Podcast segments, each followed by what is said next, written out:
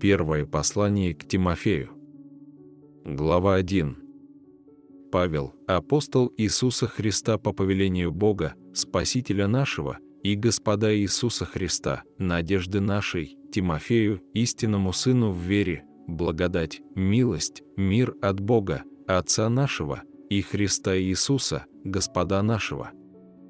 Отходя в Македонию, я просил тебя прибыть в Ефесе и увещевать некоторых, чтобы они не учили иному и не занимались баснями и родословиями бесконечными, которые производят больше споры, нежели Божие назидание в вере.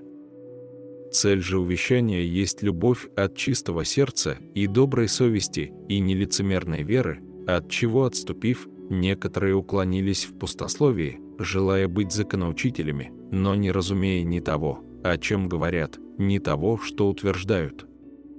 А мы знаем, что закон добр, если кто законно употребляет его, зная, что закон положен не для праведника, но для беззаконных и непокоривых, нечестивых и грешников, развратных и оскверненных, для оскорбителей отца и матери, для человека-убийц, для блудников, мужеложников, человека-хищников, клеветников, скотоложников, лжецов, клятвопреступников и для всего, что противно здравому учению, по славному благовестию блаженного Бога, которое мне верено.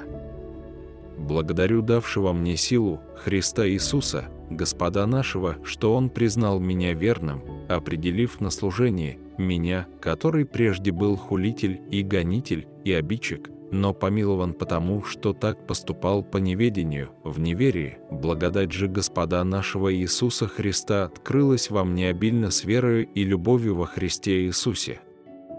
Верно и всякого принятия достойно слова, что Христос Иисус пришел в мир спасти грешников, из которых я первый. Но для того я и помилован, чтобы Иисус Христос во мне первым показал все долготерпение, в пример тем, которые будут веровать в Него к жизни вечной. Царю же веков нетленному, невидимому, единому премудрому Богу честь и слава во веки веков. Аминь.